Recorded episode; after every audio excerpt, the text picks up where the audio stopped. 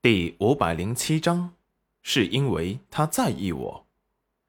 齐彦周见戚云染过来，神情有些严肃的说道：“冉丫头，你真的确定不做玉皇了？”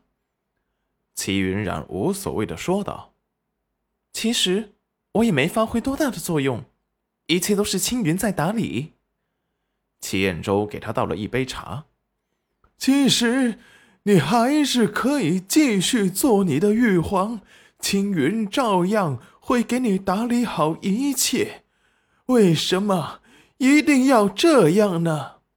是因为星辰？齐云染神情立即认真了起来。是，我不想他不开心。他为我做了这么多，连自己的命都不要了，我却从来没有为他做过什么。他不喜欢星辰这个身份，也不喜欢洛河和文罗他们缠着我。我想满足他这个愿望。而后，他又把头转向了窗外，说道：“以前我没能搞清楚自己的感情，让他受了很多委屈。自从我明白了什么是喜欢和爱的时候，就知道星辰他眼里之所以容不下一点沙子，是因为他在意我，爱我。”他爱我，从来都是用行动证明的，哪怕是要他的命，他也毫不犹豫。虽然他爱得很深沉，有时候会让人喘不过气，但是我并不觉得难受，反而感觉很踏实。齐彦周沉默。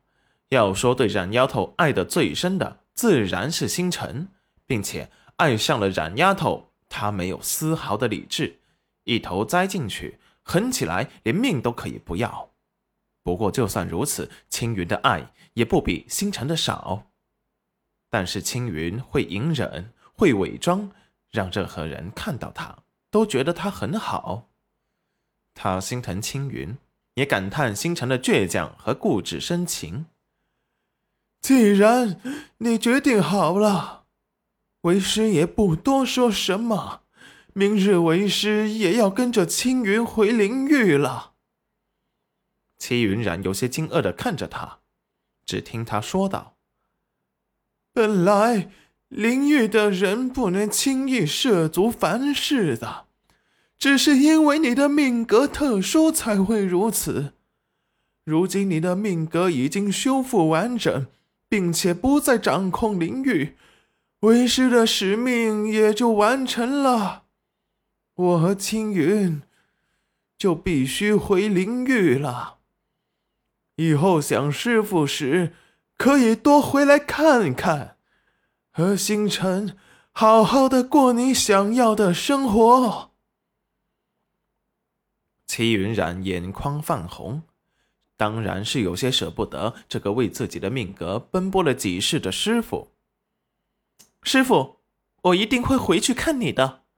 星辰他这么好，我不想再辜负他。